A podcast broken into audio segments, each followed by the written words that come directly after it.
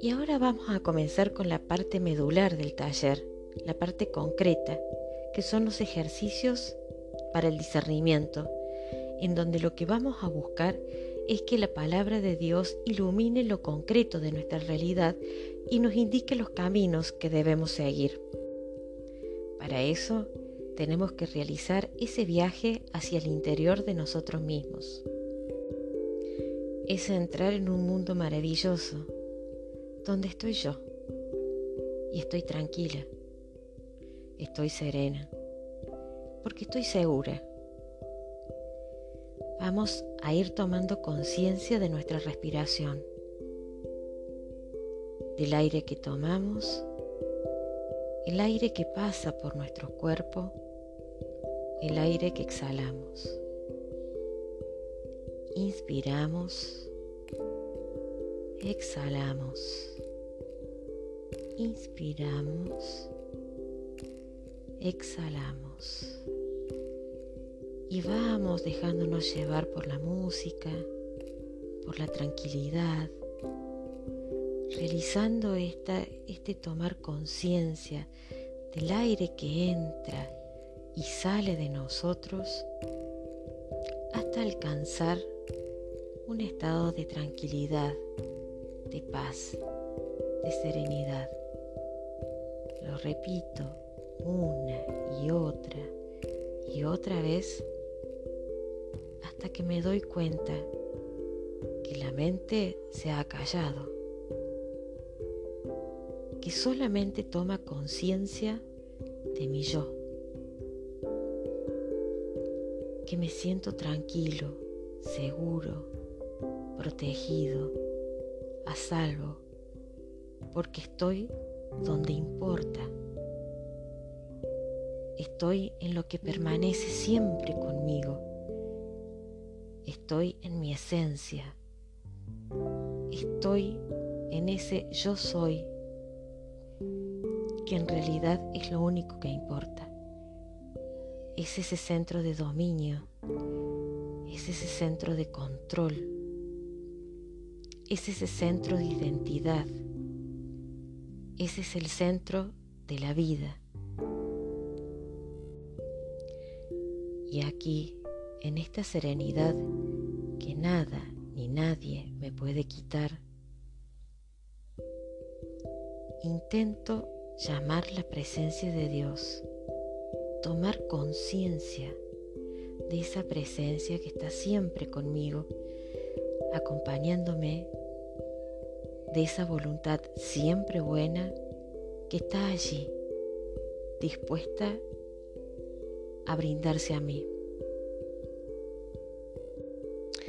Y ahora vamos a realizar una lectura pausada del texto bíblico de Juan 5, 1, 9, que nos habla del milagro del paralítico de Bethesda.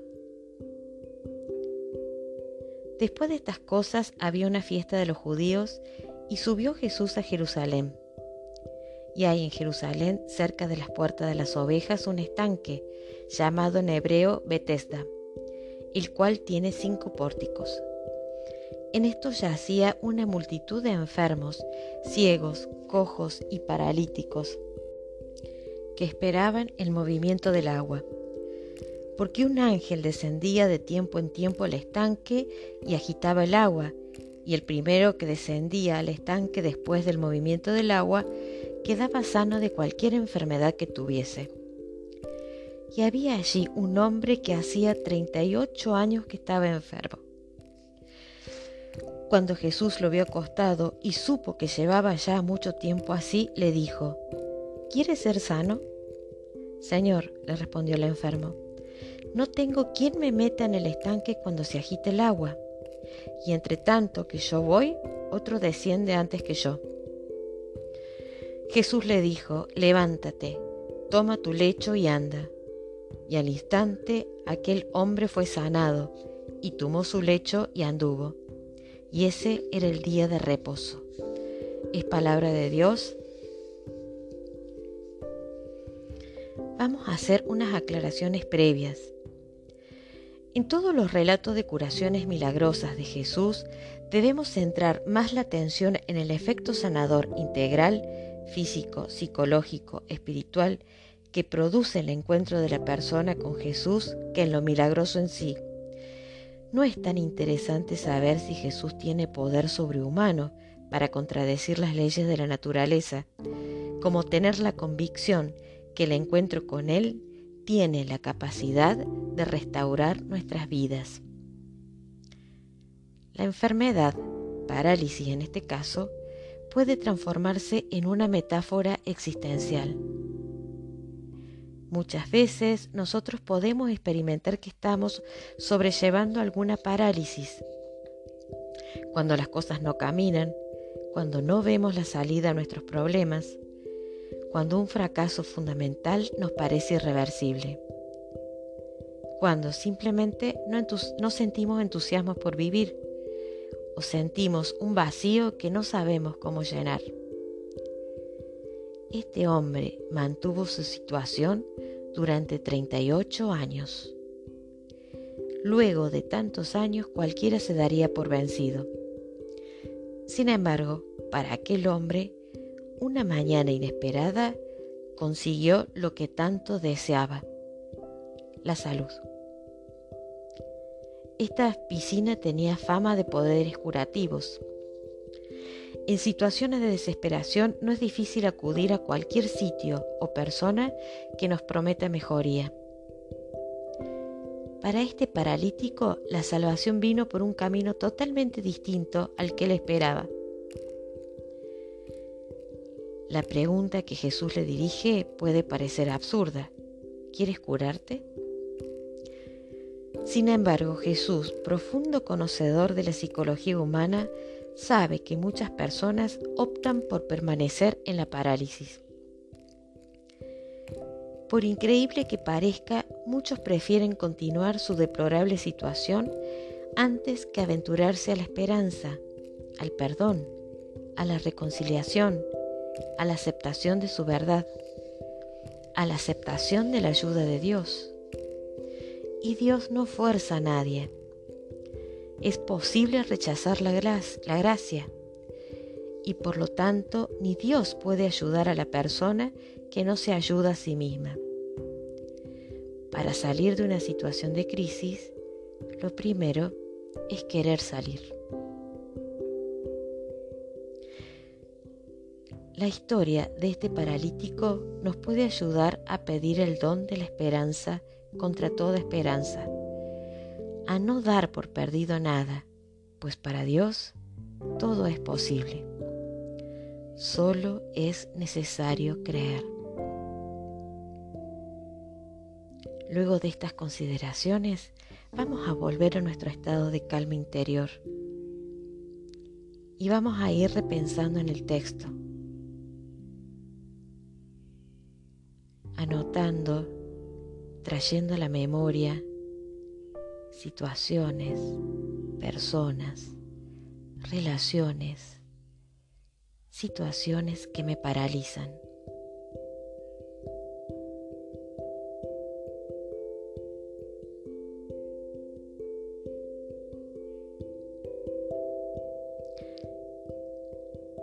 Anoto varias de mi personalidad en la que experimento alguna parálisis.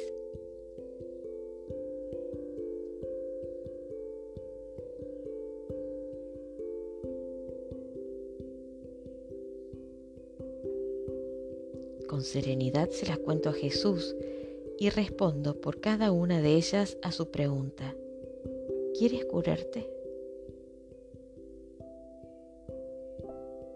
Sí, Señor, quiero curarme. Quiero curarme de mis heridas.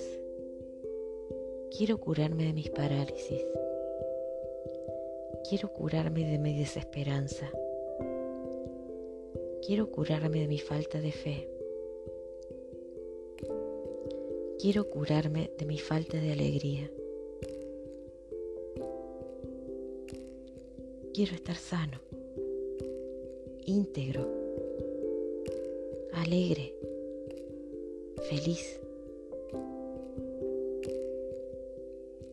brillante. Quiero para mí una vida así.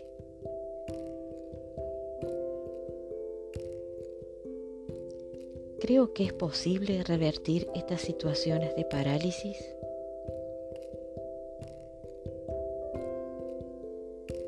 ¿Cuántos intentos fallidos he tenido para resolverlas?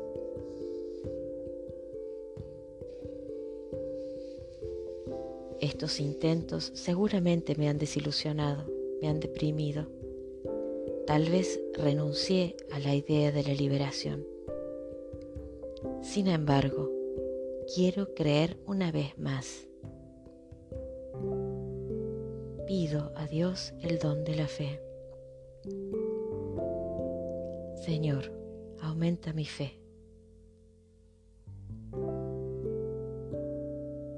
Señor, aumenta mi fe. Aumenta mi fe para creer contra toda esperanza. Aumenta mi fe para volver a intentarlo, para volver a soñarlo, para volver a esperanzarme, para volver a tener fuerzas en un nuevo intento, pero esta vez contigo.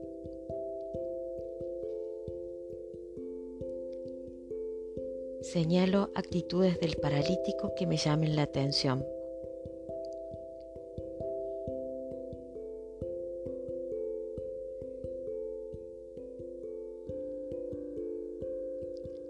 Señalo actitudes de Jesús que me llamen la atención.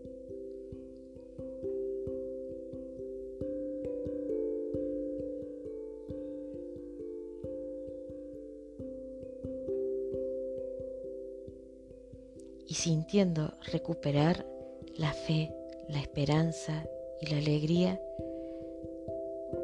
anoto aquellas frases, aquellas ideas que me dieron fuerzas, que me abrieron el camino, que me dieron luz. La fuerza, la alegría, la luz es señal de la voluntad de Dios. Allí está lo que Dios me dice a mí. Allí está el camino. Lo siento, lo percibo abierto. Por allí debo ir. Y si en el transcurso de, esta, de este discernimiento he sentido ideas, frases, pensamientos que me han perturbado, debo saber que estas han sido tentaciones, que tengo que dejarlas de lado, que no corresponden a Dios, que es de esa fuerza que trata de paralizarme. La rechazo y vuelvo a pedirle a Dios la luz para seguir adelante. Vengan a mí los que están llevando pesadas cargas.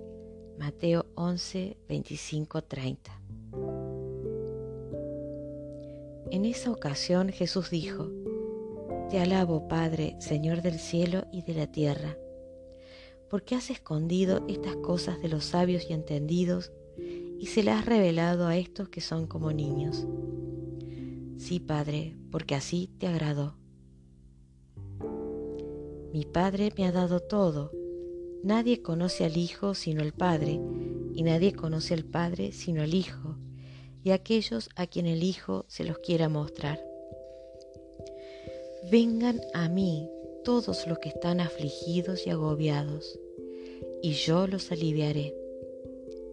Carguen sobre ustedes mi yugo y aprendan de mí, porque soy paciente y humilde de corazón, y así encontrarán alivio porque mi yugo es suave y mi carga liviana. Es palabra de Dios. Este texto inicia con una oración que Jesús improvisa de alabanza al Padre. este detalle nos habla de algo muy interesante para nosotros, la capacidad de agradecer y alabar a Dios. Cuando nos sucede algo gratificante, lo auténticamente gratificante viene disfrazado de cotidianeidad, por lo tanto debemos estar atentos para que no se nos pase inadvertido. Hay que saber disfrutarlo al máximo, llenarse el corazón con el suceso, permitirle que cale hondo en nuestros recuerdos. Y por sobre todas las cosas, evitar que las nimiedades de nuestras preocupaciones nos roben tal gratificación. Y mientras gozamos el momento, conviene elevar a Dios una acción de gracias, como una ejaculatoria espontánea, reconociendo que todo lo bueno nos viene de sus manos. Gracias Señor por el día de hoy. Gracias Señor por mi salud. Gracias Señor por este momento. Gracias Señor por lo que tengo, por lo que soy, por el tiempo que me das, por los que me rodean. Agradecer y alabar a Dios por esas cosas nos amplían la propia capacidad para disfrutar, nos distiende el alma y nos permite sensibilizarnos mejor para detectar esas gratificaciones tan intensas como sencillas. Las cosas ocultas a los sabios hacen referencia justamente a la capacidad de vivir la vida, cuyas verdades son mejor captadas por la gente sencillas. Aquí, sabios y entendidos tiene un tinte irónicos, que más bien habría que traducirlos por los que se creen sabios y entendidos. Jesús hace referencia a aquellas personas que se cierran herméticamente sobre sus propias convicciones, creyendo tenazmente que en todo tienen la razón. Vengan a mí los que tienen pesadas cargas Jesús no desconoce que la vida humana ofrece innumerables contradicciones y que a menudo cargamos sobre nuestras espaldas grandes pesos existenciales.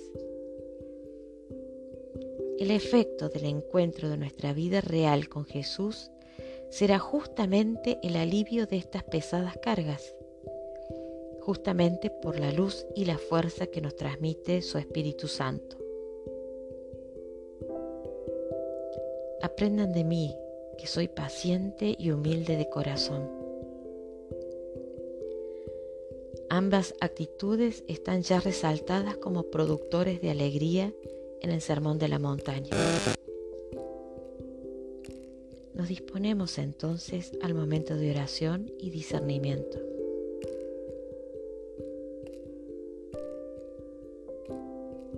¿Por qué acontecimientos, personas, momentos, ¿me es necesario agradecer y alabar a Dios?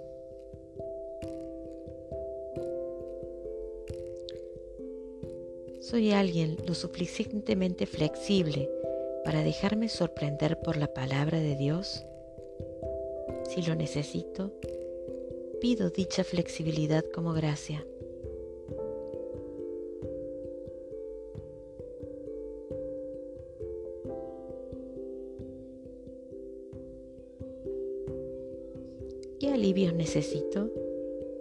¿Qué pesadas cargas llevo en mis espaldas?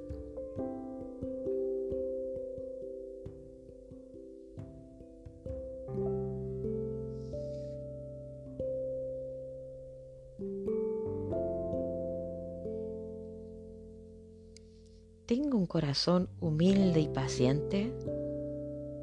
Si lo necesito, lo pido como gracia.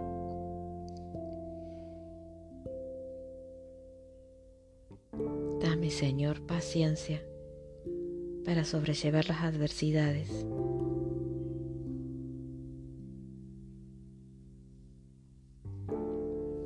Comprensión para las personas que me rodean.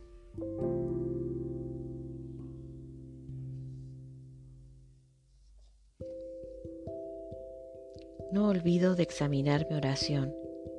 ¿Qué ideas me han dado fuerza y alegría?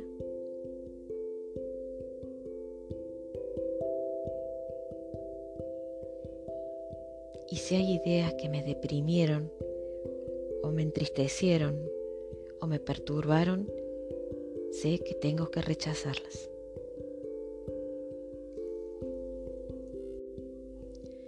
edificar la vida sobre cimientos sólidos.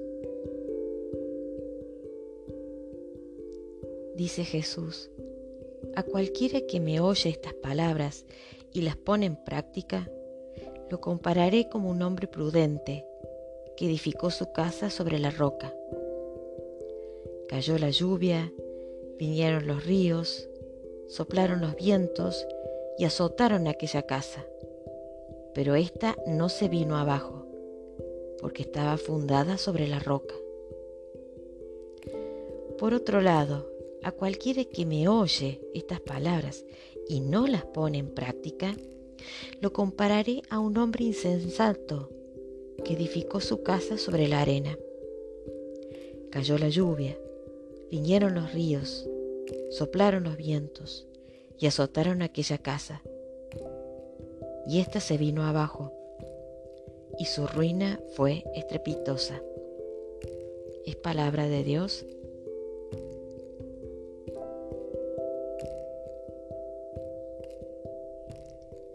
¿Cuáles son las convicciones básicas sobre las que asiento mi proyecto de vida?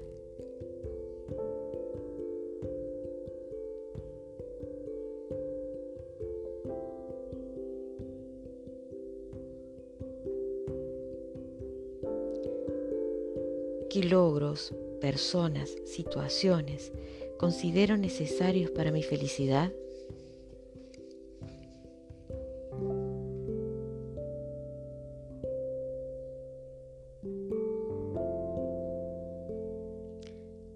Converso detenidamente con Jesús sobre mis propias perspectivas y le pido que me ayude a discernir si estoy construyendo mi casa sobre la roca.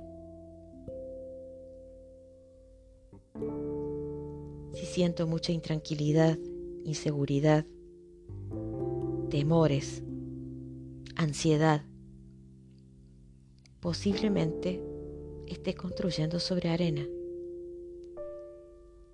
Posiblemente mis creencias sobre la vida, sobre la felicidad, sobre lo que me rodea, la interpretación de las cosas que me pasen, no me esté ayudando a pararme en una buena posición para hacerle frente a la vida.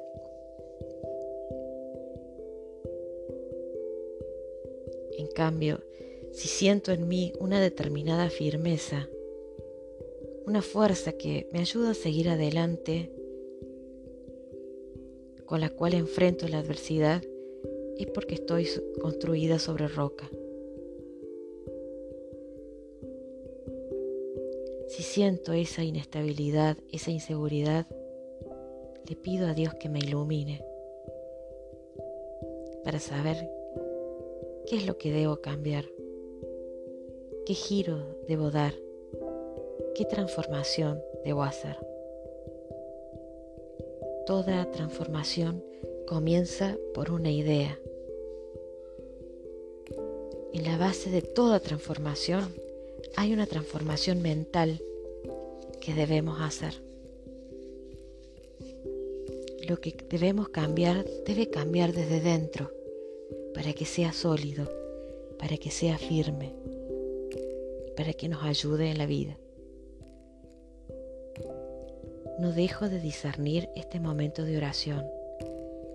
Anoto las ideas, las luces, todo aquello que me abre el camino, que me da energía, que me da fuerza, porque eso es de Dios. Y si hay pensamientos que me perturban, que me molestan, que me paralizan, debo saber que eso no corresponde al Espíritu de Dios y debo rechazarlo porque es mentira. Y pido la gracia a Dios de seguir adelante.